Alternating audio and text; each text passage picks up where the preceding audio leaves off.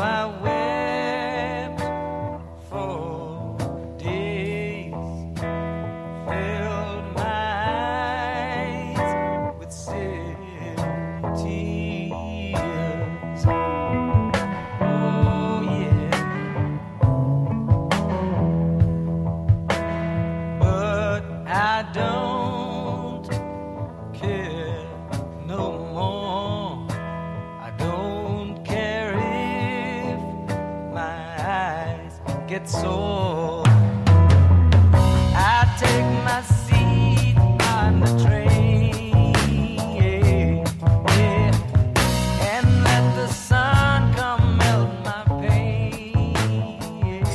Começando mais um podcast Catching Up.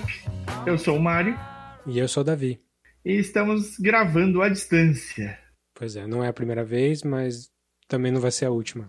Agora os próximos, por enquanto, serão à distância.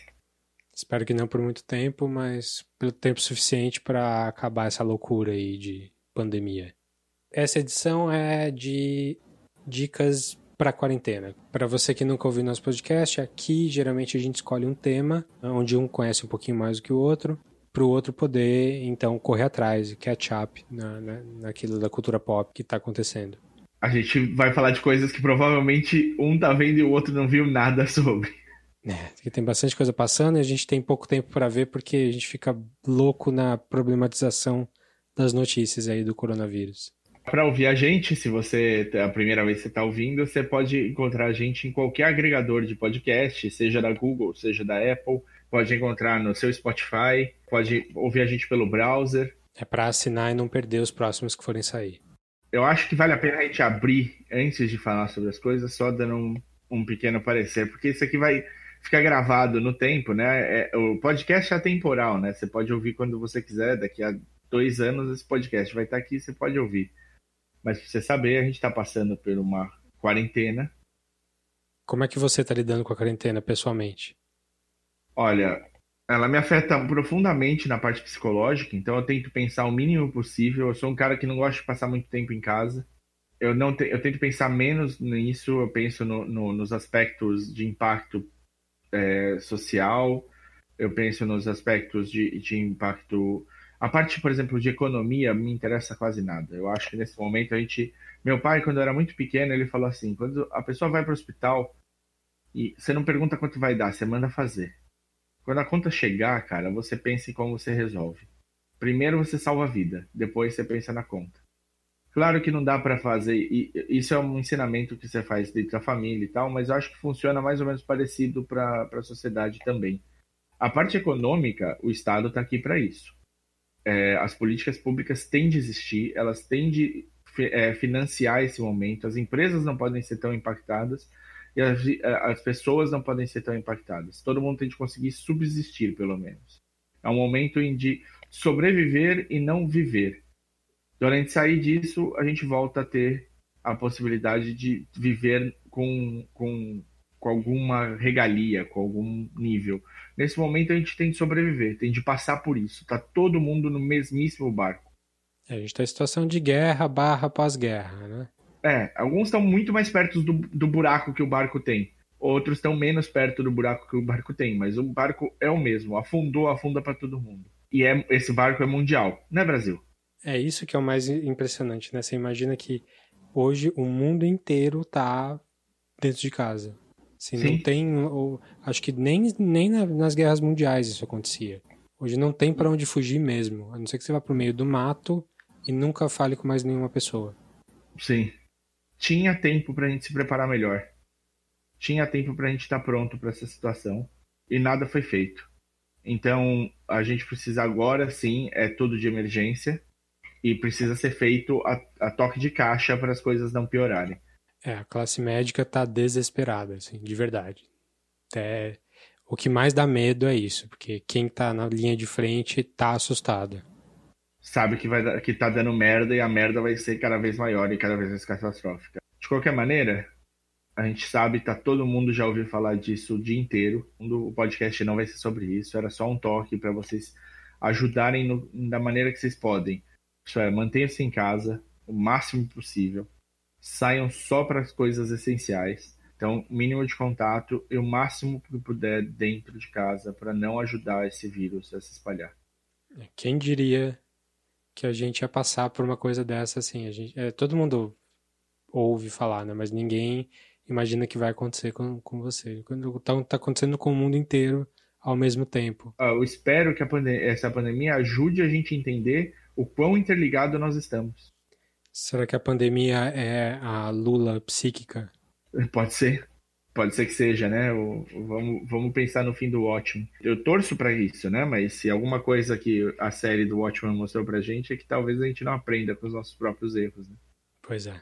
Eu aqui em casa, minha rotina mudou hum, relativamente pouco, porque eu já trabalho de casa. Eu já saio pouco de casa. É mais o, um dos meus filhos que não tá mais indo na escola, obviamente. Então ele fica como se ele estivesse de férias na, na rotina prática não mudou tanto, mas o psicológico altera demais, assim.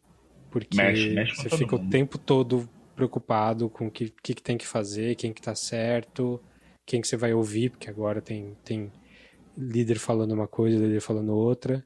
Então isso acabou fazendo com que eu visse menos filmes do que eu gostaria nesse período, que é uma coisa absolutamente não importante, mas é importante para esse podcast.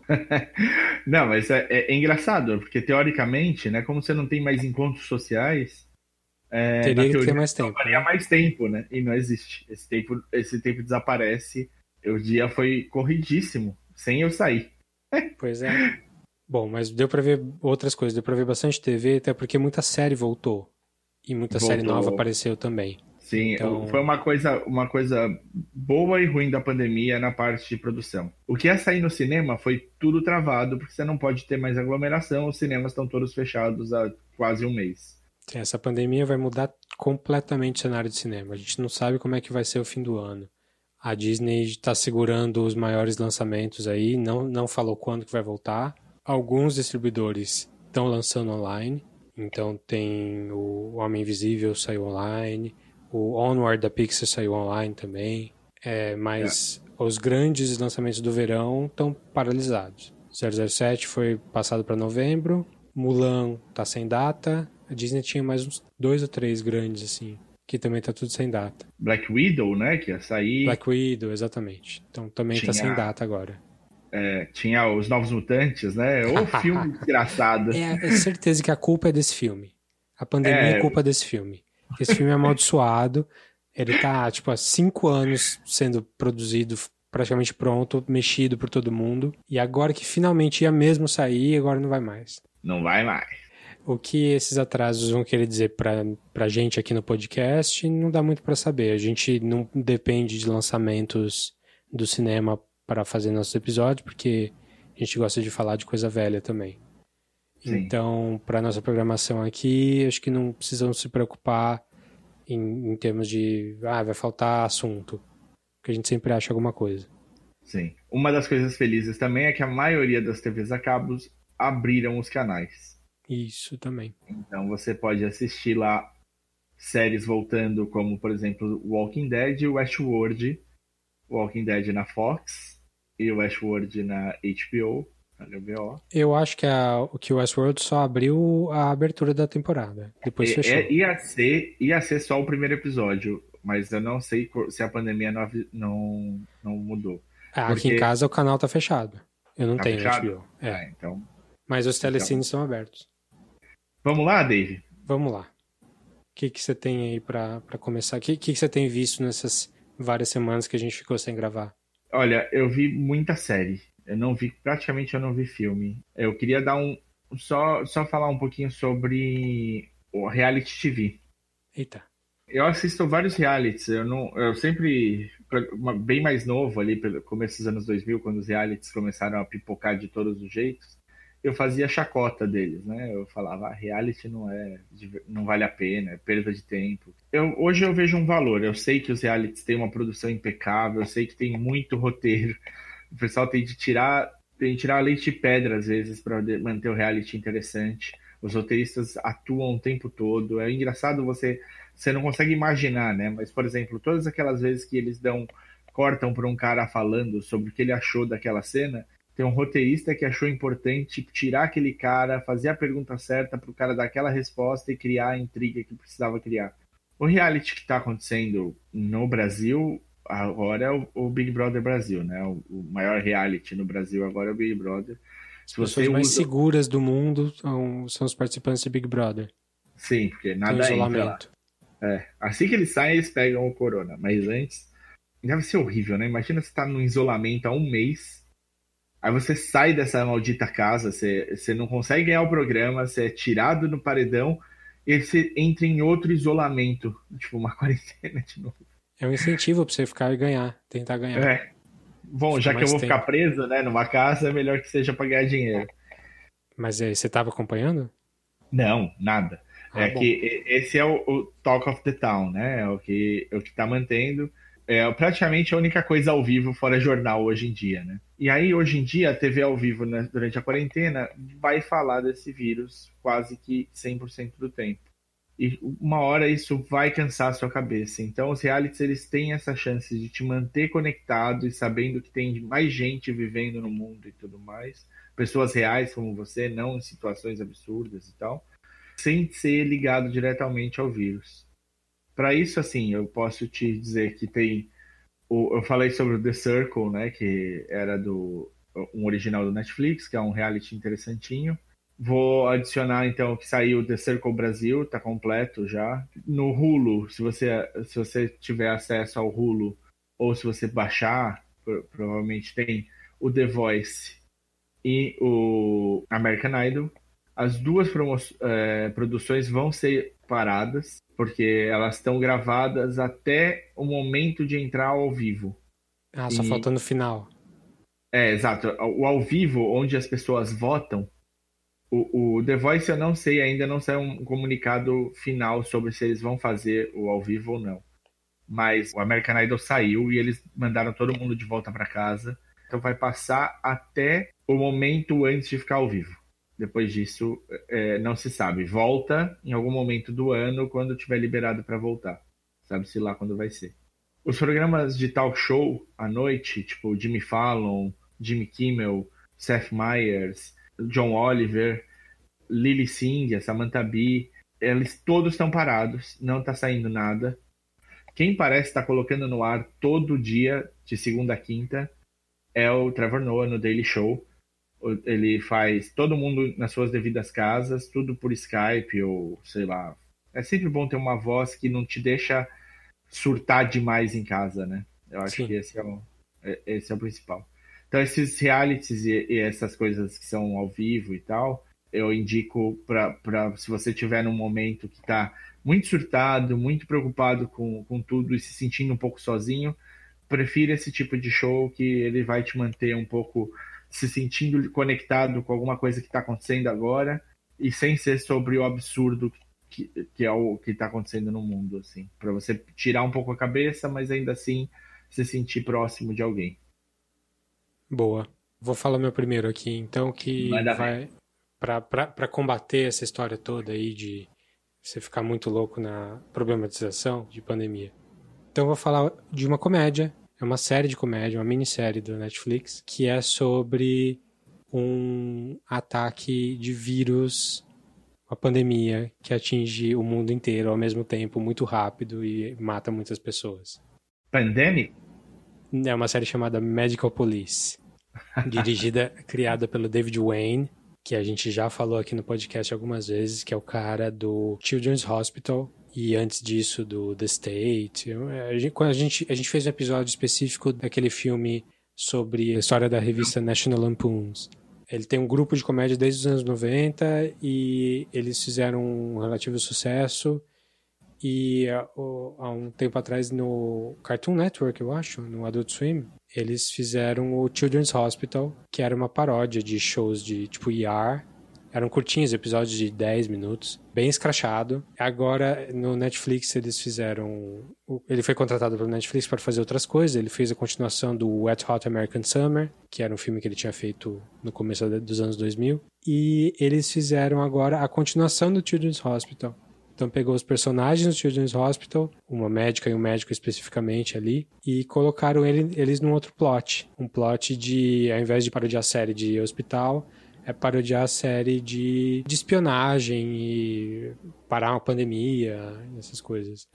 A história é, eles estão no Children's Hospital, que é um hospital infantil que por acaso está em São Paulo, Brasil. É uma piada da série que desde o Children's Hospital que eh, o hospital está tá em São Paulo mas é para expatriados americanos. Ali eles atendem um caso de uma pessoa que está com uma doença misteriosa, que morre muito rápido e começa a infectar todo mundo. E aí eles descobrem que é um vírus plantado por, por alguém que eles não sabem quem, e eles têm que viajar pelo mundo inteiro para descobrir quem que tá por trás disso e tem tiro, tem prisão, tem identidades trocadas, tem toda todos aqueles clichês desse tipo de série de linguagem, desse tipo de linguagem de espionagem. É bem engraçado mesmo, é bem na linha do Children's Hospital, só que é uma história do começo ao fim. Tem oito, nove episódios. E é legal porque eles pegaram um monte de cena em São Paulo. Tem cena na USP, porque tem um momento que eles têm que falar com alguém da universidade. Então, se você mora em São Paulo, vai reconhecer um monte de lugares que aparecem, que eles realmente filmaram eles lá. Vieram, eles vieram aqui? Já vieram, né? Então... Os atores acho que não vieram, mas eles filmaram coisa aqui. Entendi. Então tem coisa mas no foi... centro, Vila Madalena e, e na USP Mas foi também. algo que eles... É de zoeira do cara? Ou... É de zoeira. É uma piada do Children's Hospital, da, da série anterior. Porque, sei lá, quatro temporadas depois, alguém menciona que eles, na verdade, estão em São Paulo, Brasil. E eles sempre falam, então, como todo mundo sabe, nosso hospital fica em São Paulo, Brasil. Então é uma piadinha recorrente. E dessa vez eles realmente vieram filmar aqui algumas cenas. Que demais. Co como eles viajam o mundo inteiro, também tem cenas de outros lugares do mundo e tal. Mas é uma série bem escrachada mesmo e, e calhou de ser sobre um vírus, uma pandemia é, também urgente que vai matar um monte de gente tal. E saiu antes dessa história toda, saiu acho que comecinho de janeiro, então nem tinha caso registrado disso. Mas se você gosta do David Wayne, das coisas que ele faz, é, é bem legal. É, e se você gostou de Children's Hospital, é meio que obrigatório, assim, que é a continuação direta mesmo. Então a série chama Medical Police, tá no Netflix inteirinho. Não sei se vai ter mais temporadas, talvez tenha. Mas recomendo, é bem. Assim, estamos no meio da pandemia. Não vai te tirar muito da cabeça o que está acontecendo, mas pelo menos vai te, vai te fazer rir. Já é bom. Eu vou falar rapidinho de duas séries, então, que tem, são meio que relacionadas, são de comédia, são do Netflix. Tá bom, uma é mais. As duas são de dramédia, vai? Vamos colocar assim mas as duas são curtas, de 30 minutos, vai, cada, cada episódio é curtinho, e são razoavelmente novas do Netflix, né? O, uma é Gentified, que é uma série que um, um dos escritores... É Gentified ou Gentified? Eles não falam é. isso na série? Não, ninguém nunca falou o nome da série na série. É uma brincadeira com Gentrified? Eu acho que é. É, é quase com certeza isso na Gentified, ou Gentified, que escreve gente, que nem a gente escreve gente, Fied, F-I-E-D. Ficou um pouco famosa, porque mais famosa do que já tinha, porque uma das roteiristas, uma, uma mulher transgênero, é, se matou no. Acho que quando que foi isso? Deu 27 de fevereiro deste ano. Foi por causa da é. série? Não, não, ela já sofria uma série de, de problemas, né? Ela fez a transição para o gênero feminino e ela já sofria ali com depressão e com tudo mais. Então não é uma novidade, não era uma, um absurdo acontecer, mas também ela estava super bem, ela era escritora do Gentified e do Daybreak. Daybreak, se eu não me engano, foi cancelado, né? Recentemente. O, o Gentified eu não conhecia, e ela pega uma família mexicana que tem o avô e três primos.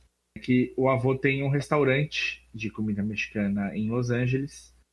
E esse restaurante é muito familiar, é muito aquele velho esquema. É, é, é, tem uma cara meio suja, sabe? Mas é aquela comida feita pelos mexicanos mesmo e tudo mais. Apesar Não é Não, então eles buscam né, o Tex-Mex porque é o que os americanos aceitam melhor. Então eles até zoam isso em um episódio, eles falam, meu, eles estão comendo acho que tamales, alguma coisa assim. O, e, e eles falam, poxa, a gente devia fazer, né, esses tamales em- em- no restaurante e tal. Eles falam, meu, os caras não querem isso, não é isso que eles estão procurando. É, eles querem a comida que eles conhecem.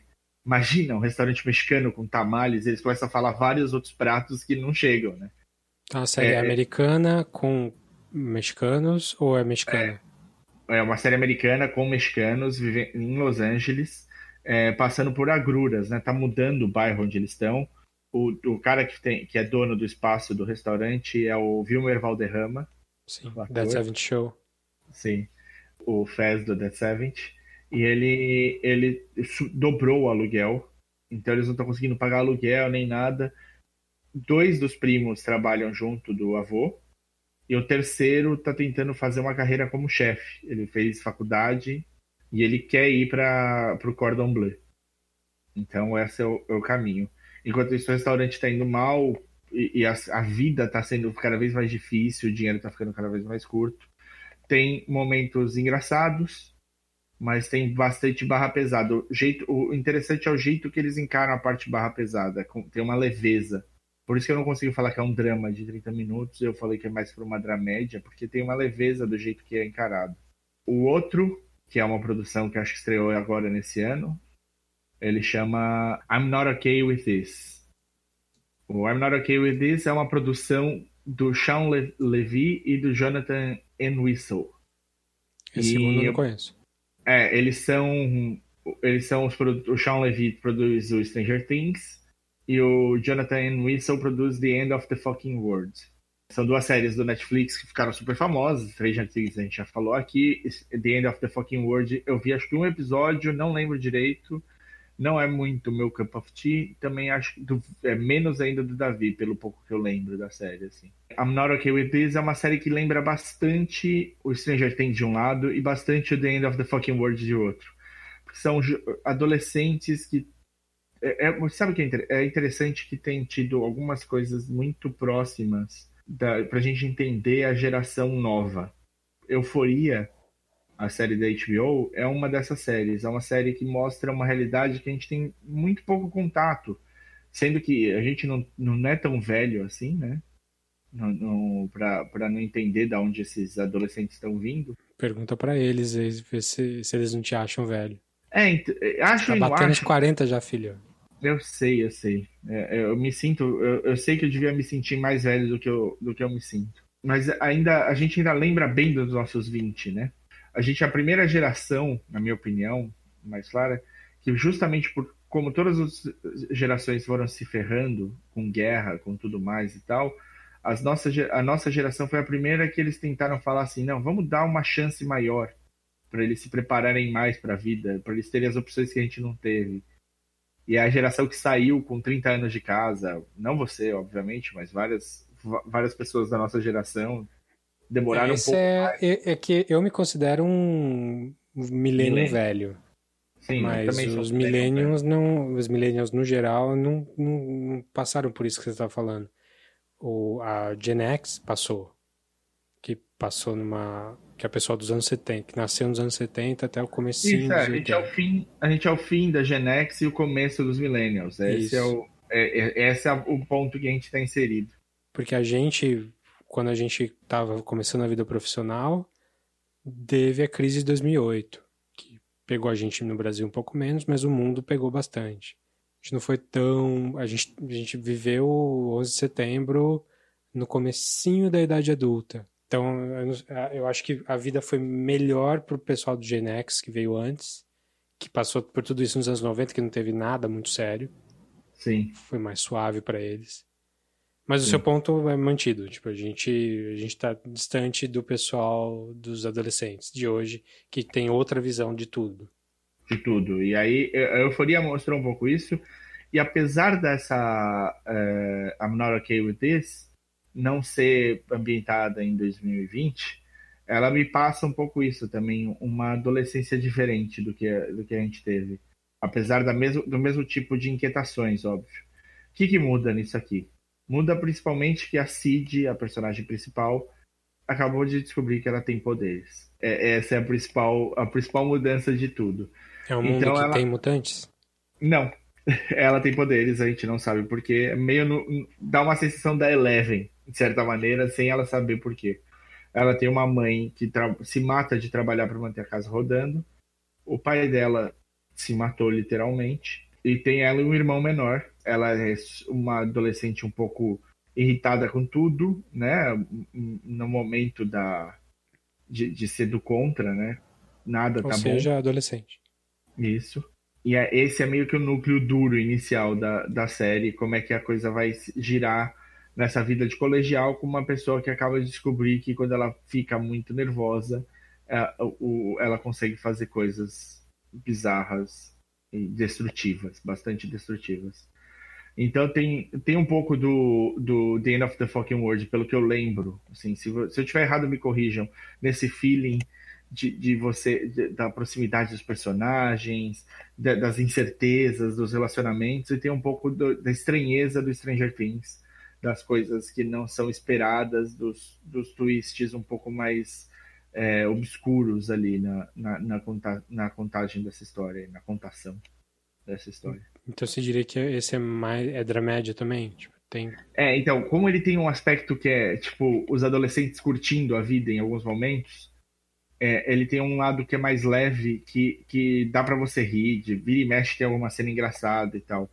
Mas a personagem em si, a personagem principal em si, ela é muito, ela é muito com o pé pesado no drama, assim. Ela é mais quieta, ela tem um pouco mais de dificuldade para se expressar, ela, ela é carismática, o que te, te, segura desde o começo da série é que ela é uma personagem carismática, mas ela tá sempre brava, ela tá sempre se sentindo fora da, da equação, ela tem esse peso do suicídio do pai, é, é, tem muita coisa para trabalhar nela que tira esse, essa coisa que seria jovem leve e traz esse caráter do drama. Então, tanto uma quanto outra, você vê rápido, é, é tranquilo, não te pesa, mas ao mesmo tempo você sabe que ali tem coisas muito sérias sendo trabalhadas. Uma no que, na parte social, de você entender a, a, as dificuldades, as mudanças, o mundo que está acontecendo, e a outra nessa parte ultra pessoal dos personagens todos terem esse lado que você pode acabar olhando e vendo um, um, uma parte mais obscura deles, assim, um lado mais pesado. Legal. Posso o próximo? Vai, por favor. Tá, vou falar de um filme um filme recente, 2019, um filme novo do Terrence Malick, chamado A Hidden Life. Opa! Que é, é um filme que eu estava esperando bastante. A história é o Malik voltando para uma coisa mais histórica, que ele tinha largado desde o Tree of Life. Assim, ele começou a fazer coisas contemporâneas, tipo Night of Cups, é, Song, to, Song to Song. Enfim, o Malik fez um filme absurdamente importante, na minha opinião, que foi o of Life, em 2011, que a gente vai falar no episódio próximo aí, quando a gente falar dos filmes da década passada. E desde então, para mim, apesar da importância dele, inclusive antes do of Life, obviamente, de, depois disso, para mim, ele só fez porcaria. Assim, filmes muito, muito ruins, na, na minha opinião. Filmes que eram só coisas remastigadas do True Life, parecia cenas que ele cortou do Your Life, ele colocou em outras coisas, coisas que ele pegou atores super famosos, importantes e não deixou eles falarem no filme. Eu lembro de estar vendo Night of Cups outra vez, quase dormi várias vezes porque o filme é muito chato. É com Christian Bale e o Christian Bale aparece falando assim, coisa que você consegue ouvir que ele está falando, sei lá, 15 minutos do filme. O resto é só lembrança e ele tendo uma cena super longa com alguém super famoso que você não vê ele falando, é só porque tem uma música por, por cima, é só para você ficar rememorando junto com ele. O Marek é um cara que tem muito tem muitos clichêzinhos que ele sempre faz. Opa, quem viu A Lei da Linha Vermelha lembra do é sempre voice-over, sempre voice-over, sempre uma, uma coisa meio lírica, ele é um poeta, assim. Ele é um poeta é um... com a tela, exatamente. Isso. To Your Life é um poema. E todo mundo falava que o Hidden Life era a volta à forma dele, depois dessa década mais ou menos perdida aí. O filme se passa na Segunda Guerra, na, num vilarejo na Áustria, nos Alpes, assim, um lugar maravilhoso de lindo, é bem no alto da montanha mesmo, em que o protagonista é um fazendeiro que se recusa a lutar pelo exército nazista. Como já estão no meio pro fim da guerra, 42, 43, estão chamando todo mundo e ele se recusa a falar bem do Hitler, é, fazer o juramento que eles têm que fazer lá. E é, o filme é sobre isso, sobre ele se recusando e o que acontece com, com ele por causa disso. E é um filme longo, tem quase três horas, é mais longo que o Tree of Life até. Ah, e, é, e, é, uma história real, esse cara existiu mesmo. E tem tudo que o Malik sabe fazer bem, que é a poesia, é o lirismo, aquela coisa de sonho algumas vezes. E a fotografia é maravilhosa, assim, impressionante. Filmaço? Filmaço ou não? Não é um filmaço, não. Eu gostei mais ou menos. É, cansa mais do que impressiona? É, nem cansa, nem desse, dessa vez não achei que cansa tanto, mas eu achei que ele não trouxe o que ele tinha trazido com o Tree of Life. Eu acho que eu tô sempre comparando ele com o Tree of Life, porque para mim eu acho que é o ápice dele. Apesar Tadinho. Disso, ele apesar, nunca vai se recuperar. É, coitado, né? Julgado por mim, coitado. Não, é... não, mas é, é, é difícil. Quando você chega e faz um filme que, que, talvez, que talvez seja, tipo, a sua grande obra. É, eu acho que ele nasceu para fazer True Life. E falo isso tendo visto todos os filmes dele. Assim, é, os anteriores todos. O Badlands eu vi gostei. Days of Heaven, vi gostei. Badlands é o filme que lançou ele mais, né? Pro, Foi pro o primeiro filme dele, sim, nos anos 60. É, é um filme que, tipo, quando alguém falava do Malik antes dele fazer Tree of Life. Quando, for, quando foi lançar Além da Linha Vermelha, falavam do Badlands. É, porque ele ficou 20 anos sem filmar, né? Aí o Além da Linha Vermelha foi a volta dele. O que, que ele fez durante esses 20 anos? Ah, ele é um recluso. Ele, o cara mora em Austin, lá no Texas, no, no meio do mato, não fala com ninguém. Os filmes dele demoram anos, é, mesmo depois de feitos, porque ele demora muito para editar. Ele chama um monte de editor diferente. No Tree of Life ele chamou o Daniel Rezende, que é o editor do Cidade de Deus. E Legal. Eu, lembro, eu lembro de alguém falando. Ele não é o editor do filme completo. Ele fez algumas cenas. E aí vai o Mark lá e desfaz um monte de coisa. Faz do jeito dele. O, o cara tem um processo dele. Ele é o autor por excelência. Assim. E nesse A Hidden Life, é, dá pra ver isso. É, continua sendo a mão dele. Tem todos os clichêzinhos dele de lirismo e tal. Da, das cenas da memória, do, do dos tempos idílicos e felizes dele brincando com a família dele, com a esposa e as filhas. É, mas ele não traz muito mais do que o True Life tinha trazido. True Life é a junção perfeita de filosofia e religião. O Malik é muito religioso. E o Hidden Life tenta fazer isso também, mas é, ele é um pouco menos. Ele acerta menos, eu acho. É, ele é muito óbvio, eu achei, esse filme. É, sim, o nazismo é ruim, a gente sabe que o nazismo é ruim e que quem é contra o nazismo é o herói. E quem é a favor do nazismo é o vilão. E o filme não sai muito disso. Mas é, é um filme interessante para ver, é, é, é, bonito, é lírico, é, se você gosta dos filmes do Malik, esse não é dos piores, não é as coisas ruins que ele, fez nessa década. Não acho que seja um retorno à forma, não sei se ele vai voltar à forma não sei ele... se tem como melhorar o que ele já fez, né? É. Bom, vou falar mais do True Life na, no episódio próximo aí. Mas enfim, o filme chama-se A Hidden Life. Ele saiu, saiu no cinema no Brasil, assim, ele foi adiado algumas vezes.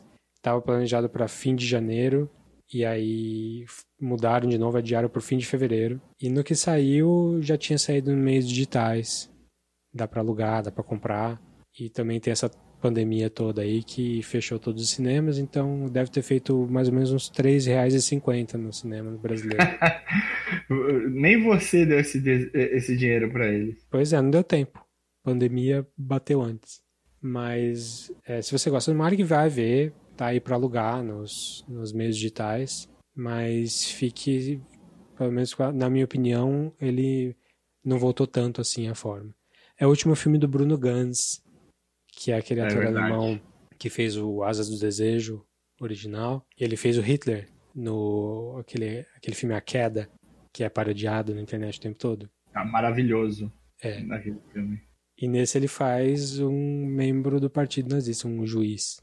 Tem um papel pequeno, mas é, é bom, bom ver ele ali. Ele é bom pra caramba. Então é isso. A Hidden Life não tá em Netflix, mas tá em, tá em meios digitais para alugar bem legal. É um filme, um filmaço que eu tava esperando também ter alguma saída aí para para poder assistir. Tá na lista. Tá na lista. Boa. Para não sair do tema, então, eu vou falar aqui de uma série da Amazon que foi lançada este ano também, que é a Hunters.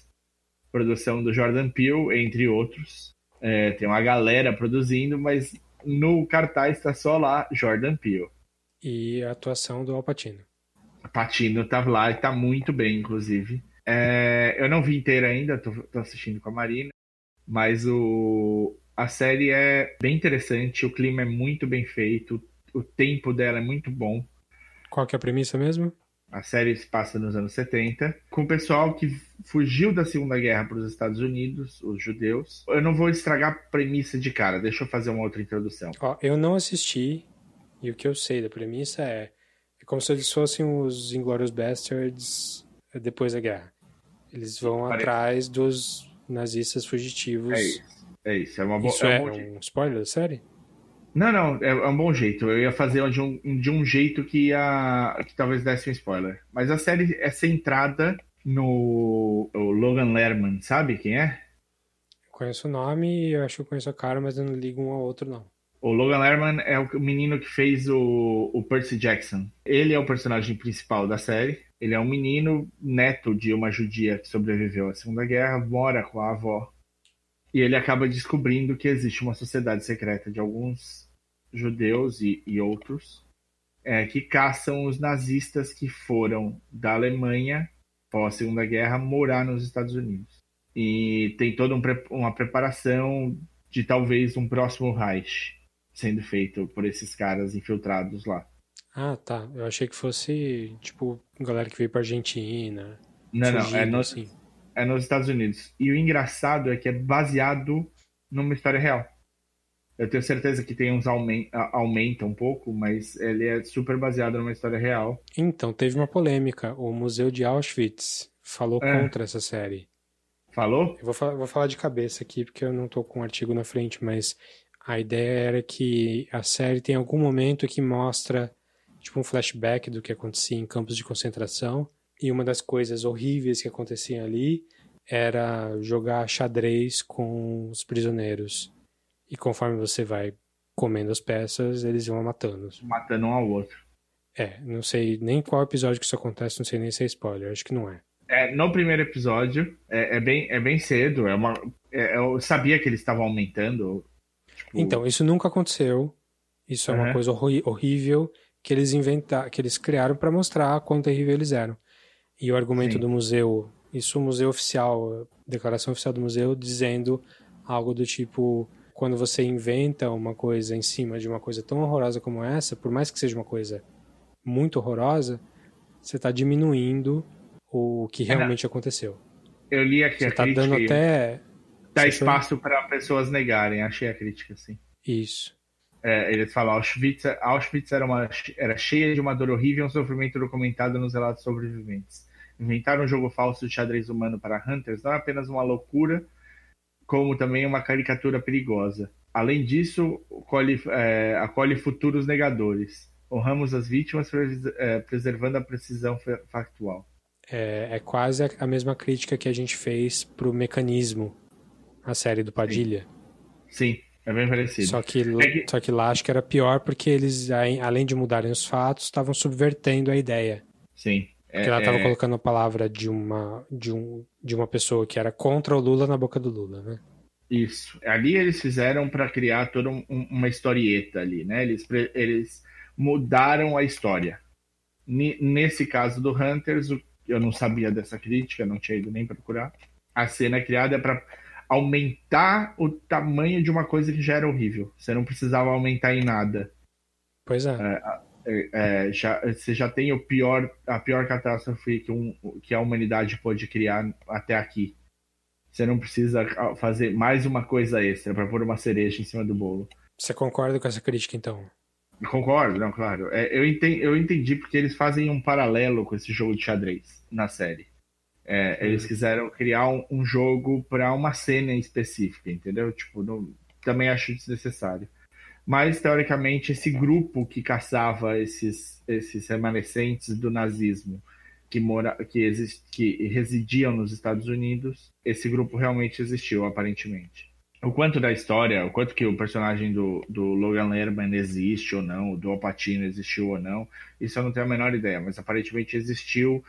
Um, um, um, os judeus orquestraram e, e outros orquestraram essa esse, esse grupo para fazer essa caçada aos nazistas que estivessem vivendo entre eles. Mas você tá gostando, então? Eu gostei, não. A série é muito bem produzida, os atores estão todos muito bem, o cenário e, e o ritmo da série é muito bom.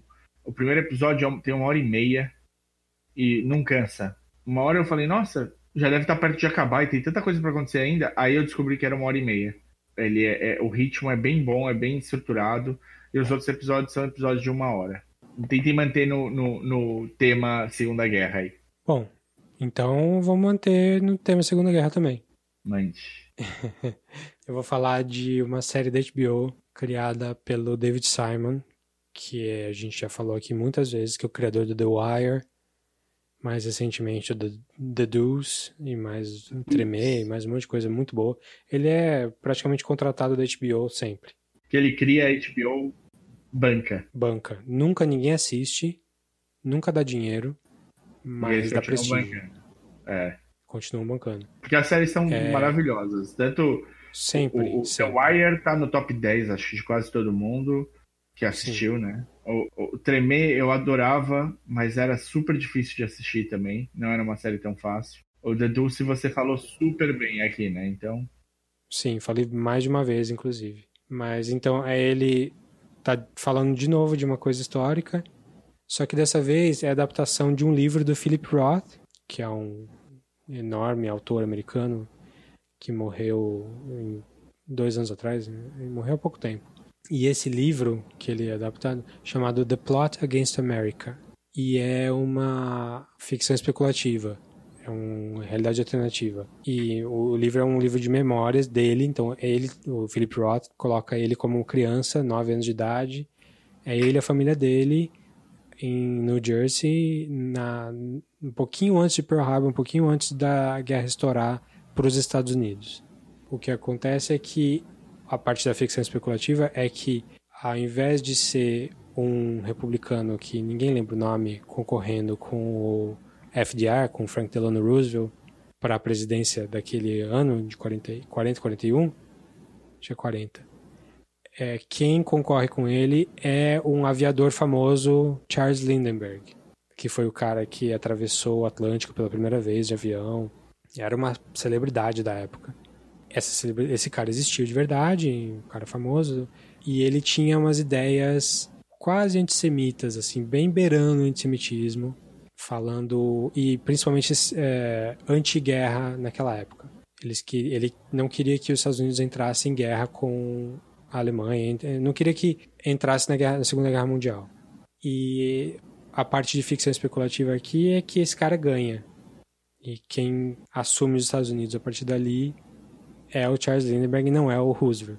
E, Boa. em consequência disso, os Estados Unidos não entram na guerra e aí você vê todos os desdobramentos disso para os judeus, para a guerra como um todo, mas é focado na família americana ali, americana judia. A série ainda está no meio, está com três de seis episódios, então não dá, não sei ainda o que acontece, não sei até onde que vai essa história, mas já imagino que vai virar quase um Man in the High Castle, assim. Só que sem a parte de ação e espionagem e tal. É uma coisa mais de, da visão do garoto, da família do garoto ali, família judia. É, o que não quer dizer que é um dramão melodramático, nada. É um filme, é uma série bem movimentada, assim, tem cada personagem tem um estilo, tem um que tá louco para lutar na guerra, quer bater no Hitler, tem o um menino mais novo que é que é a imagem do Philip Roth, né? Que tá meio que sem saber o que fazer, o irmão dele mais velho, que tem uns 14 anos, gosta do Lindbergh, apesar do do antissemitismo. É, é uma série com algumas pessoas famosas. Tem a Zoe Kazan fazendo a mãe da família. Tem a Winona Ryder fazendo a irmã dela. Tem o John Turturro fazendo um rabino. E assim, produção é excelente. nível de escrita de personagem assim, não podia ser melhor, porque é um autor super importante, reconhecido, famoso e bom, que é o Philip Roth, na mão do David Simon, que é outro autor excelente quando vai escrever personagens assim de com, com nuance, com profundidade. Então a série ainda está acontecendo, é uma minissérie, ela vai acabar com seis episódios, não tem outra temporada nem nada. Tá sendo excelente, assim, tô gostando demais. Já vou pôr pra assistir aqui, gostei. Então é da HBO e do David Simon, The Plot Against America. Então minha próxima é uma série já que tá há um tempo, é de 2019, foi super bem falada, mas por caso de você não ter visto, vale a pena, tá no Amazon Prime. Tiver de besteira em casa, é gostosinha, oito episódios, tranquilo. Chama Modern Love. É uma série meio de antologia, são várias histórias que aparentemente não tem nenhuma ligação, mas todas se passam em Nova York. E é como é, amizades e, e, amores acontecem na cidade, seja o amor é, romântico, seja o amor por si mesmo, seja um amor é, mais velho, um amor mais novo, um amor por um novo filho. Tudo, tudo isso pode acontecer. Cada episódio, pessoas super famosinhas na tela e histórias bem gostosinhas de ver, com direito a chorar aqui e ali em uma outra história mais bonita. No segundo episódio tem o Dev Patel e a Kinnear, a Catherine Kinnear. No terceiro episódio tem a Anne Hathaway. O quarto episódio tem a Tina Fey e o. Como é que é o nome do, do segundo principal do Mad Men? O cara que tem o cabelo inteiro branco desde que ele nasceu. O, o John Slattery. E o, o penúltimo episódio é com o Andrew Scott. E para mim, só, só amor pelo Andrew Scott desde o Sherlock. Então, tudo que ele fez depois, eu. É, é, é só, só alegria para mim. Eu cacei ele. É que descobriram, né? O, o Hot, o, o Hot Priest agora. Ele tá, tá na Sim, crista da onda. Fleabag.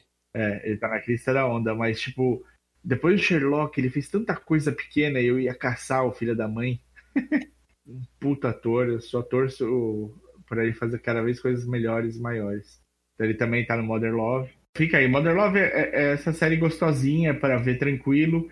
E se prepara, tem alguns episódios que são muito, muito queridinhos, muito bem feitos, assim, com uma leveza que te garanto que você vai, vai, vai pegar no seu contrapé. E elas, as histórias não têm nada a ver uma com a outra, é isso? Hum, elas se cruzam em um determinado momento, mas elas têm nada a ver uma com a outra. E o tema é amor moderno porque fala de relações diferentes, como é que Relações, é, Ou tem que assistir pra saber? Amor de romântico, amor por um novo filho, amor por um amigo, amor por você mesmo.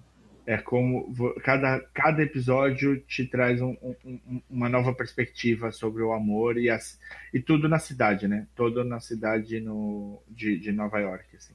Nova, o amor pela cidade também, eu acho. Pré-quarentena pessoas se viam, se falavam. Andavam por aí e então. tal. Qual que é teu próximo aí? Vamos, vamos para as tacadas finais aí. Tá, eu tenho mais uma série que tá no Hulu, que é uma junção do FX com o Hulu. Que agora que o Hulu é pós-Disney aí, e a Fox é da Disney agora, eles estão fazendo uma seleção de coisas bem diferentonas do FX, que está saindo especificamente para o Hulu. Sim. A gente vai falar de uma daqui a pouco, que é grande, mas eu vou falar de uma menorzinha, que é uma série britânica, que feita pela FX, chamada Breeders. É um nome péssimo, não dá nenhuma vontade de assistir. mas é uma série de comédia com o Martin Freeman. Você falou do Andrew Scott aí do Sherlock. Tô Sim. falando do Martin Freeman, que do é Watson. O, o Watson e mil outras coisas, inclusive o Bilbo do Hobbit. O Baggins, ele também tá lá no Pantera Negra, tá? Martin Freeman também. É, teve... o ator, ator inglês que mais trabalha aí hoje em dia. Mas tá essa série é, é uma comédia familiar sobre ter filhos pequenos. Então ele é o pai da família, tem a mãe da família, que eu não conheço, não, não conhecia pelo menos. E eles têm dois filhos, um filho tem sete e outra filha tem quatro, eu acho. E isso quer dizer que eles estão uh, dois anos no meu futuro. Mas todos os problemas que eles passam ali, eu também passo aqui. Então, uma série para quem tem filho pequeno, é assim, você vai se identificar muito e vai dar tanta risada quanto vai ficar com medo das coisas que estão acontecendo. Como é uma série britânica, você já espera que eles é, falem muito palavrão perto das crianças, é, A ideia da série é que são dois pais que estão tentando criar os filhos direito, em situações cômicas, muitas vezes, mas eles estão tentando dar o melhor deles e muitas vezes não é bom. É, eles têm que avisar a criança, é, tem que explicar para a criança que não pode falar aquilo, ou às vezes ele fala que quer, que já pensou em matar os filhos, porque sério, se você é pai, você já pensou em matar seu filho, porque às vezes é, a pressão é muito grande. Você não vai matar, obviamente, mas a, o pensamento passa pela sua cabeça. E é uma série que faz piada com esse tipo de coisa. É, eu ainda não acabei, eu tô vendo, acho que eu vi três episódios, são oito, nove, estão saindo ainda, mas é bem engraçado. Agora que você falou, quando você começou a contar, eu não lembrava, mas aí, obviamente, né, eu assino rolo com, com comerciais e eles passou o comercial. A série parece ser divertida mesmo. É, é bem engraçadinha e é bem, para quem tem filho, assim, é bem. Uh, você se relaciona muito fácil. Assim. Se você tem nesse mesmo ambiente, que é um ambiente urbano, é, moderno, tentando uh, ver qual escola é melhor para seu filho, se ele vai precisar, se você vai, vai para uma coisa mais orientada para o mercado, ou mais artística, mais liberal. É, tudo isso acontece na série também. Legal. Mas eu recomendo bastante. Tem a história que é só para quem tem Hulu, que a gente fala às vezes. A gente usa Hulu com VPN. A gente paga pelo Hulu, eu e você, Mário. Sim. Mas um se você não, não faz isso, é, essas coisas sempre acabam saindo em torrent ou coisa parecida. Ou no iTunes também dá para alugar. Mas a série é Breeders, é do Hulu e do FX. Legal. Bom, para variar então um pouquinho de, de, de, plataforma, desculpa se eu já falei, se eu não falei, fica aqui a dica. The Morning Show da Apple TV. A Apple TV tá chegando com bastante conteúdo. Eu tô com um ano de Apple TV grátis, então tô aproveitando aí. Foi, troquei de aparelho e o aparelho novo veio com, com, com esse um ano. Eu uso tudo da Apple e não tive a menor vontade de ver nada, assim. Acho eu que vai sair tinha. um documentário dos Beach Boys aí que eu vou querer ver. Mas Acho fora já isso... saiu. Acho que já saiu, hein? Já saiu? Acho que já, dá uma olhada. Tava muito pertinho de sair a última vez que eu olhei, então provavelmente já saiu. Mas esse The Morning Show também, tipo, muita propaganda em todo lugar, super, tipo, assistam, assistam. Que, por quê? Por que, que tá tão, tinha tanta coisa? Porque os três principais da série é a Jennifer Aniston, a Reese Witherspoon e o Steve Carell. Tá bom, né? Além tá disso, bom. tem o, o, o Billy Kudrup ainda para fechar. É uma série. A produção, juro pra você, é, é tipo, não, não dá para falar mal, não. É tipo o acabamento, a cenografia, a, a fotografia tu, você vai ver, tipo, a produção de objeto, como é que é cada sala, tudo é muito, muito bem pensado, muito trabalhado. É uma série pesada, super pesada. A história basicamente tem um morning show de, do canal e ele é apresentado pelo Carell e pela Aniston. E de, do dia para noite, uma série de, de pessoas falando sobre abusos sexuais Denúncias. e é, denúncias de Me Too em cima do personagem do Carell. Faz às três da manhã o Carell ser acordado com uma ligação avisando que ele estava fora do programa. A, a Jennifer Aniston descobre um pouco depois, porque ela não atende celular, ela vai direto. Como é de manhã cedo, é um morning show, é, eles levantam às três e meia da manhã para começar a se preparar para ir pro, pro estúdio para gravar. Paralelo a isso, você tem uma menina que é repórter de uma. Como é que é quando é uma associada né? Num, numa cidade muito menor, mas que não, não mede, não tem papas nas línguas, fala o que pensa e ela entra no embate com um pessoal que está querendo voltar com a, com a mina de carvão do lugar. E esse embate viraliza, ela fica super na crista da onda e vai ser chamada para participar do programa, para ser entrevistada. Enquanto isso, o Carell vê, além da carreira que ele fez na TV de muitos e muitos anos, é, sendo desmontada, a vida pessoal dele também, porque a mulher assim que fica sabendo fala, bom, eu tô pedindo divórcio. É, é, é bem tenso, é bem adulto, são situações bem reais e muito próximas do que a gente viveu um ou dois anos atrás, assim. É um bom, é muito bem feito, vale, vale bastante assistir. Você tá procurando uma Você coisa... já acabou? Que... Ainda não acabei. Ainda não acabei, não posso nem falar é, onde eu tô, porque não vai ajudar ninguém. Né? Falam que o final é bem impactante. Bom saber. Eu espero chegar lá ainda essa semana que entra agora. Beleza. Então, The Morning Show é uma série da Apple TV. Como é que chama o serviço? Apple TV Plus. Apple TV é- Plus. Bom, tá ficando muito longo esse de dicas, tem muita coisa pra ver, deu pra entender que tem coisa pra caramba saindo. Eu acho que eu vou fazer aqui só enumerar mais algumas coisas pra gente, para quem tiver interesse ir mais a fundo e pesquisar. Uma série a gente tem de falar. Eu acho que assim, foi a série que me arrebatou e que eu já cheguei no, no segundo episódio e falei, tá bom, vai ser a série do ano, não tem como mudar. Agora eu não tenho certeza, vamos ver como é que termina, mas Cê- mim cê o viu- impacto. Você viu o penúltimo já? Ainda não, ainda não. Eu tô dois Eu atrás. Até o quarto, só. É uma série do FX também, do Hulu, FX on Hulu. de um cara chamado Alex Garland, que é um escritor famoso de sci-fi. Entre os trabalhos dele tem o Ex Machina, aquele filme com o Alicia Vikander, que é- ela é uma androide. E antes disso ele tinha feito várias coisas interessantes, como Never Let Me Go, que vai ser falado no episódio próximo aí também, de Melhores da Década. Ele fez Sun- Sunshine, do, Danny Boyle. do Danny Boyle. Ele é um autor de livros, né? Que virou. Começou a fazer screenplay e acabou virando diretor. Ele fez o Annihilation também, que a gente falou, fez um episódio inteiro sobre Annihilation aqui no episódio, no, no podcast. E essa série que ele fez chama-se Devs. Devs de developers, pessoal do, do Silicon Valley que, que desenvolve aplicativos e coisas de internet. Como explicar devs, Davi? Olha só, então, acho que tem- você tem que saber quem é o Alex Garland para entender qual é que é do Devs antes de assistir. Porque eh, o cara gosta muito de colocar filosofia, tudo que ele faz. E filosofia, um pouco de metafísica e tecnologia também. Então, se você assistiu Annihilation, você já tem um pouquinho do, do que é. Acho que misturando Annihilation com Ex Machina.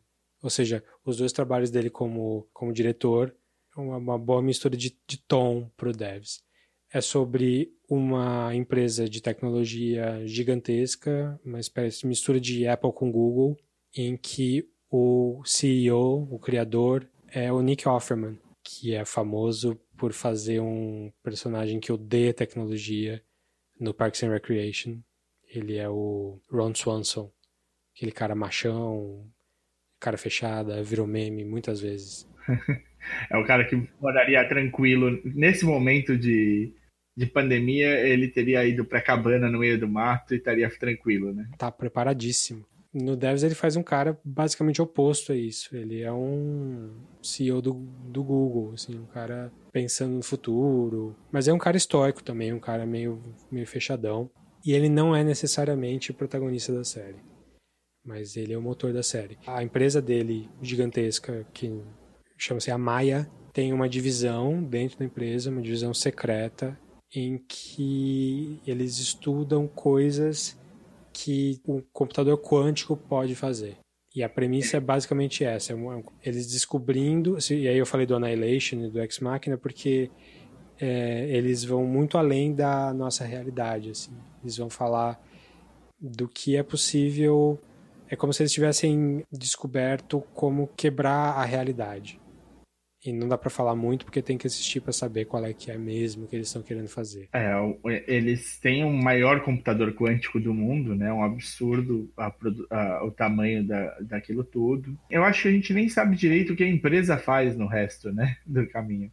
Começa seguindo um personagem que chama Sergei, e o Sergei está apresentando um, um negócio que eles fizeram com um, um- um- bichinho muito simples, que eles conseguiam prever o movimento do bichinho, tendo mapeado todos os neurônios do bicho e o padrão de movimentação do bicho.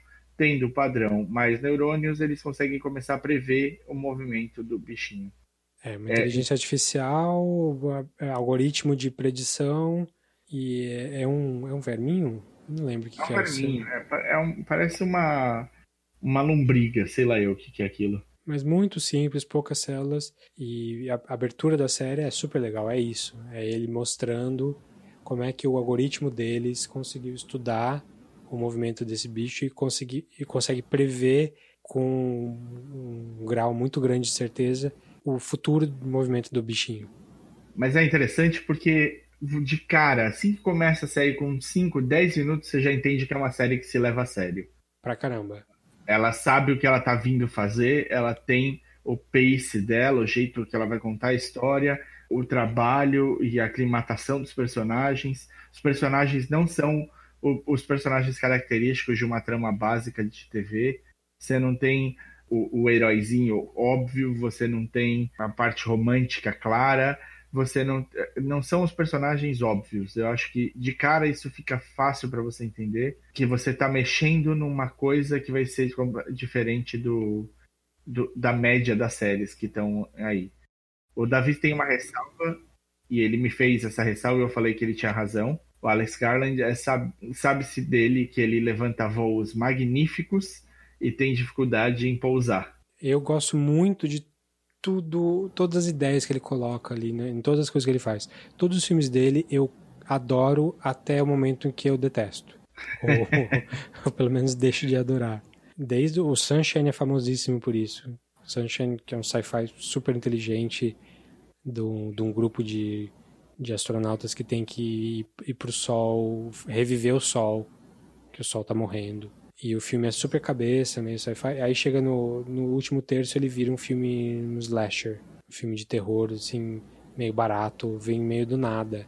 E é, é até uma coisa que até ele, o, Alex Garland mesmo, e o, o Danny Boyle admitem que é meio que um erro que, que o filme virou.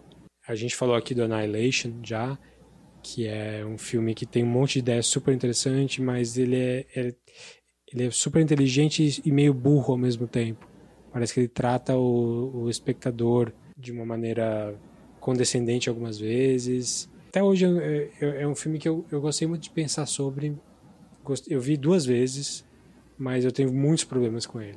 O Ex Machina, que é um, é um filme que tem tudo para eu amar, porque eu adoro o assunto de inteligência artificial, Android e tal. E é um filme lindo, super bem feito, assim, o, o ambiente é lindo, os personagens são interessantes, mas eu, eu achei que ele colocou um monte de ideia que é interessante e não explorou nenhuma. E aí eu achei que o filme faltou um monte de coisa para me interessar de verdade, assim.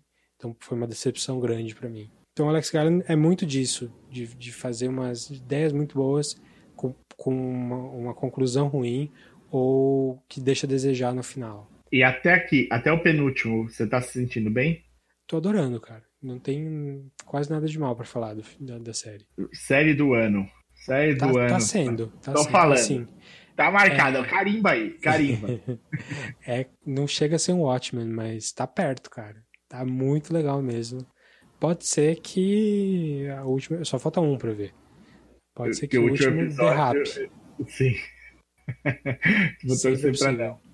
Bom, então só para fechar aqui, eu tenho mais umas besteirinhas para falar rápido. Tem a série nova da Reese Witherspoon no Hulu, que chama Little Fires Everywhere. Eu vi o primeiro episódio, é bom, super bem produzido também. É, ela está escolhendo muito, muito bem o, o, o que ela está fazendo. Me lembra um pouco o, o ritmo de narrativa do Big Little Lies, que é dela também. É, vale a pena dar uma olhadinha se tiver de bobeira. Da, da onde que é essa série? É do Hulu. Do Hulu mesmo, original Hulu, né? Original Hulu, né? Então o Devs é Hulu com FX, Little Fires yeah. é Hulu Hulu mesmo. Hulu Hulu mesmo. E no Netflix a gente tem uma série que chama Another Life. É uma série é, de ficção científica com a Kate Sackhoff. Kate Sackhoff, famosa pelo Battlestar Galactica. É Battlestar Galactica. É, Starbuck, ela aparece, por causa da Starbuck, ela aparece bastante no Big Bang Theory, né? Acho que tem uns três ou quatro episódios com ela no Big Bang. Um pouco no futuro, cai um objeto extraterrestre na Terra que cria um, uma antena de cristal gigante e fica mandando informações da Terra para algum lugar. Monta-se uma expedição numa nave, com a Kate Sackhoff como comandante dessa expedição, para ir até onde o sinal está sendo enviado. Então eles estão tentando chegar o quanto antes lá para descobrir o que está acontecendo, enquanto o marido da Kate Sackhoff eh, ele está estudando o que, que, é a mensagem que está sendo enviada, está tentando se comunicar com esse com esse artefato que caiu. É uma série também bem legal, o, o tá super bem produzida E é uma tristeza que a gente vê que no futuro a gente ainda não aprendeu a, a confiar nas, Na ciência. nas pessoas e na ciência. É, Vamos, vamos lá. Você, já, já acabou? Como é que é? Não, ainda não acabei. Foi uma indicação de um amigo nosso, do Jarbas, no, no grupo. Ele tá muito empolgado. E eu resolvi dar uma chance. Eu tô no, começando o terceiro episódio. Ela tem 10 episódios no Netflix. E para fechar, vale aqui também a indicação do especial de stand-up do Mark Maron novo, que é End Times Fun. Esse eu vi. O que você achou? Eu gosto muito dele no geral. Mas Também. dos especiais dele, eu acho que esse é um dos mais fraquinhos que eu vi. Eu entendi aonde ele estava indo. Eu, eu achei que é, é, ele comprou duas brigas ali e ele não quis largar até o fim e usou isso de base. Ele está preocupado com a vida que estamos vivendo. É a primeira vez que eu vejo ele usando muito mais a- o fato dele ser judeu do que em outros momentos. Eu gosto muito do, do WTF, né? O, o Podcast dele. dele, que, tá, que é super famoso. O Obama já foi. Eu acho que uma vez que você tem o presidente dos Estados Unidos, ainda presidente, indo no seu podcast, você não precisa que as pessoas falem muito sobre você, mas Você já ganhou o podcast. é, você ganhou o troféuzinho. Troféu, troféu podcast. Isso. Então, eu, eu gosto, eu gosto do delivery dele, eu acho que ele tem um. É engraçado porque muitas vezes parece que ele se perde no que ele tá fazendo. E, e- e esse parecer que ele se perde faz parte do, do jeito que ele vai entregar a piada, no fim. É, é- é uma, é um jeito diferente de contar a piada que eu acho que é interessante. Às vezes me parece assim como se o, o Chong, do Chiche Chong, é, tivesse um, um stand-up Hum, interessante. que parece que se perdeu no que tá contando, vai pro man ali no meio e tal, e aí volta e te acerta em cheio um pouco mais pra frente com, com o que ele tava querendo preparar ali. É, o que eu achei é que, no, no, no geral, eu, eu já ouvi os monólogos dele no podcast. Alguns monólogos mais interessantes do que esse especial, assim. É, foi bom, teve bastante coisa legal. É, não me arrependi nada de ver, mas recomendo outros dele antes. Netflix Ah, mesmo sim. tem. Ah, sem dúvida, sem dúvida. Os outros são melhores. Esse, até ele falou que ele não tem muita certeza de, de o que, que ele estava esperando com este com esse especial. Ele fala no, no podcast dele, ele fala, olha, galera, ouve aí e me diz o que vocês acham. É, eu não sei o que, que eu estava querendo chegar, onde eu estava querendo chegar, eu sei que eu fiz uma coisa diferente. Então, Mark Maron, End Times Fun, Netflix. Netflix. E a gente teve a volta aí, né, de, de algumas séries. Vo- Voltou o Better Call Saul, né? Você tava me dizendo. Olha, voltou Better Call Saul e continua excelente, continua uma das melhores séries da TV. É a última temporada? É a última temporada. Passamos da metade já. Você, você não viu nada, né? Não vi, não vi nem o primeiro episódio da primeira temporada. Eu sou. O Better Call Saul passou por cima de mim, assim, não vi. Esse aí era um que você podia catch up pra gente falar, hein? Vamos fazer isso, vamos fazer. Aceito. Voltou o- a segunda parte da décima temporada do Walking Dead. Teve a saída emblemática de um dos personagens mais importantes, que vai voltar só em filme agora. É legal. Você tá, cansou de vírus e quer, que você não consegue enxergar e quer enxergar alguma coisa, tem sempre aí os zumbis como opção. E voltou a nossa querida Westworld aí, que vai Eita. dividir, dividir oceanos, eu diria. Olha, gosto da ideia do Westworld. A gente já falou aqui da segunda temporada que foi meio difícil. E essa terceira tá mudando tudo. Mas não, tá me, não me agradou muito, não, cara. Eu vi dois episódios até agora. E não tô detestando, vou continuar vendo. Mas foi meio difícil, assim. Eu senti uma pegada muito comercial de carro nesse primeiro episódio. Porque, assim, é, acho que não é muito spoiler dizer, mas o, o- a série sai do parque. É. E aí você vê o- como é que é o futuro na cidade mesmo. eles estão sendo obrigados a, a pensar em uma série de coisas que eles não tinham precisado pensar ainda, né? Sim. É tipo Star Trek, o Picard lá, tendo que falar da Terra. Sim. Mas o Westworld eu tô achando é meio mistura de comercial de carro. Sei lá, eu tô achando muito basicão, assim, eu não tô gostando do- dos roteiros. Ele não foi o Westworld que a gente conhece até agora, eu concordo. A eu, primeira eu- temporada foi melhor mesmo. tá, tá diferente, a pegada mudou, mas o que eu senti é que eles estão colocando as peças no tabuleiro. Isso deve durar mais um ou dois episódios, e aí a gente vai ver pra onde vai mesmo essa temporada. É, por mim, acabava nessa temporada aí. Eu não que... duvido. Mas acho que não vai ser isso, não. Eles tinham planejado É cinco. Porque é, é muito cara a produção dessa É possível. muito caro, é. Sei lá, eu, eu gosto da ideia, eu gosto da ideia de assistir essa série, mas eu não gosto muito do resultado. A ideia é ótima, não tem como falar mal da, da ideia, porque a primeira temporada é maravilhosa, a segunda temporada é muito boa e abre muito espaço para debate. Eu não, não duvido que, o, que, que eles acertem essa terceira. A- é, eu- são só dois episódios, eu sei que deu para sentir a mudança do, do ritmo e a mudança do que eles estão dando importância também, que era uma coisa e agora já não é tanto essa coisa. Mas eu sinto que a- é- ainda tem chance, são mais oito episódios, provavelmente. Então a gente tem, um tem chance de, de ter um trabalho. Cada episódio é um filme fechado ali. Tem tanta informação que, tipo, dá pra mudar muito bem e deixar tudo esquematizado em mais um, dois episódios para essa temporada ser incrível também. Não vou perder a minha esperança. Boa. Então tá bom, a gente falou bastante. Colocamos aqui muita opção. Deixamos bastante coisa de fora também. muita coisa de fora, e se você tá sem ter o que ver, não te faltam opções agora, né? Uhum. Tem tudo isso, mais o que você pode fazer entrando ali naquele torrent maneiro pra, pra ficar em dia com os filmes também. É isso aí. Então a gente vai ficando por aqui hoje. Se você tiver também recomendações aí, ou se você viu alguma das nossas e detestou, gostou muito, é, pode mandar uma mensagem pra gente. No, a gente tá no, no Facebook, no facebook.com.br podcastcatchingup. No Twitter e no Instagram, que é twitter.com, instagram.com barra podcatchingup. Isso, o famoso arroba podcastingup. Ou pode mandar um e-mail pra gente no podcastcatchingup.gmail.com. E se você quiser falar só comigo ou só com o Davi, o meu, a minha arroba no Twitter é o desinformante. E eu sou arroba dedonato. Bom, a gente vai. A gente já tá, tá preparando aqui o próximo episódio que vai ser, já nessa quarentena estendida aí, a gente vai falar dos melhores filmes da década de 2010. Como a gente já falou da de Debate. 2000. A gente não vai debater se é década de 2010, anos 10, como vocês preferirem. Para mim, a década só fecha em 2020. Ah, Então, a gente está no último ano da década. Para o Davi, ela já fechou. E, e- porque década para ele funciona diferente de século e, e milênio.